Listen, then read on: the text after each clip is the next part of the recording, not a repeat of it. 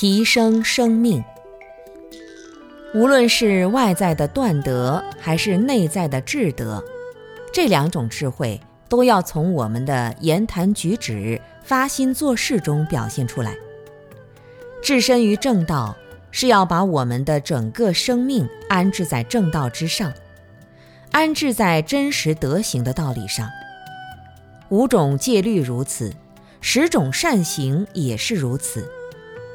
如果你能够把五戒十善落实好，你在修行中自然能升起慈悲之心与解脱之心，自然不会计较世间的名利得失、是非人我。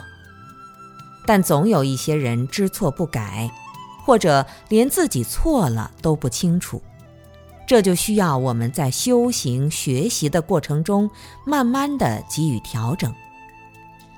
有部经典中说：“置身于正道，正道特别指八正道，也就是正见、正思维、正语、正业、正命、正精进、正念、正定。我们这一生能够感召人身，又能听闻正法，这是无始劫来种下的善根所致啊。因此。”我们一定要珍惜自己生命质量的提升和升华，一定要有一个本质上的突破。